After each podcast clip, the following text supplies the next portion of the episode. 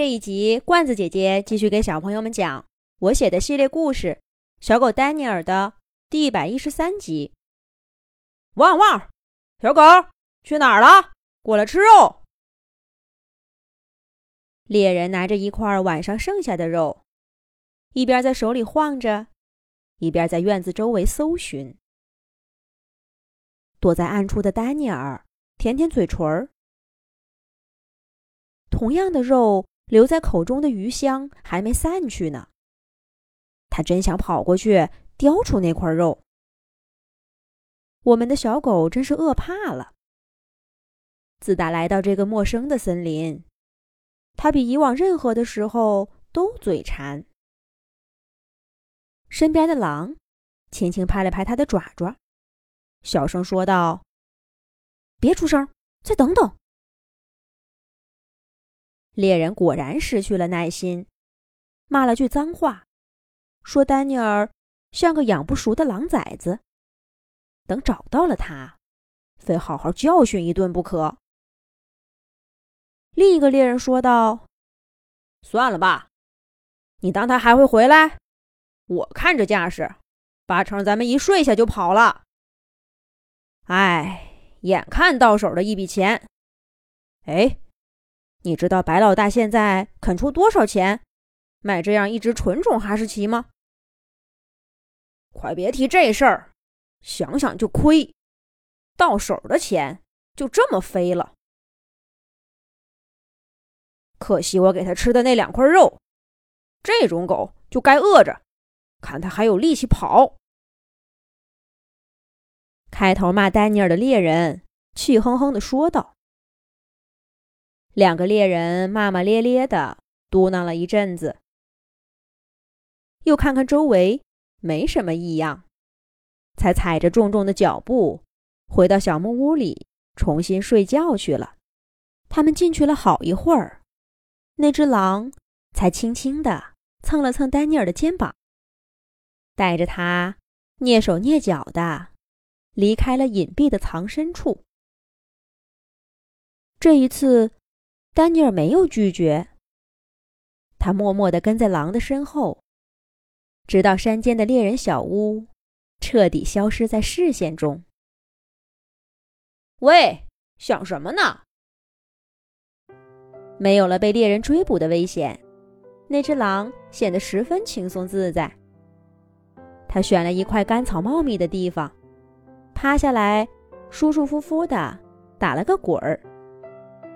扭头却看见丹尼尔呆呆地站着，眼睛里空落落的。那只狼扑到丹尼尔面前，冷不丁的问了一声：“啊，你说什么？”丹尼尔吓了一跳，好像这会儿才注意到他的眼前还有一只狼。嗨，我还以为你是条好汉呢，对着枪口也不害怕。还敢靠近那些猎人，把我给羡慕的。怎么从猎人小屋跑回来，到把你吓成这样？没事儿啦，他们不会追过来的。我带着你一直躲在他们附近，就是怕他们看出异样，给别的猎人报信儿。到时候一起追咱们，那可就麻烦了。现在没事儿了，你不是都听见了？那两个猎人天一亮就走了，咱们呐安全啦，脱离了危险，让那只狼心情大好。他一边在草地上打滚儿，把自己的临时居所弄得舒舒服服的，一边耐心的跟丹尼尔解释着。丹尼尔摇摇头说：“我不是担心这个，刚才他们说。”要把我卖到冰窟窿里去，那是什么地方？那只狼站起身，盯着丹尼尔的眼睛看了半天，说道：“我说，你不是我们这儿的吧？还真是什么也不知道。每年冬天都有你这样的狗被卖到北方拉雪橇去。雪橇你知道吧？哎呀，我也说不清。”听说就是个长长的木条，绑上绳子，绳子一头拴着几只狗，木条上坐着几个人，狗拉着人在雪地上跑。我也没见过，反正听说挺累的，去了那儿也没自由，可惨了。狼一边梳理毛发，一边跟丹尼尔说道：“你说的这个拉雪橇的地方离这儿远吗？在不在这片森林里？”丹尼尔问道。那只狼点点头说：“当然远了。你想啊，我都没去过。听说那个地方没有树，只有雪，一年四季都有不化的冰。”奇怪了，没有树的地方，叫人怎么生活呢？吃什么？住哪儿？那只狼陷入了丰富多彩的自我提问中。而丹尼尔呢？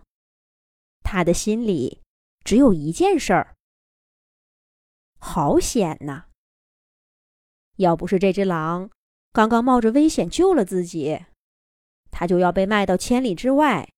真正的冰雪世界了，那也就走出了那位神秘老鼠首领的地盘儿，再也得不到他的消息，见不到婷婷了。丹尼尔看着自己身边那只欢脱的狼，心里忽然涌起一阵感动。他一定一直悄悄的跟着自己吧，不然怎么可能准时的找到猎人小屋的位置呢？那真是件危险的事儿啊！那两个猎人要是发现了他，随时都会抬起枪，给他致命的一击。想到这儿，丹尼尔走到那只狼面前，站好了，郑重地说了一句：“谢谢你。”这下子倒把那只狼给说愣了。接下来又会发生什么事儿呢？下一集讲。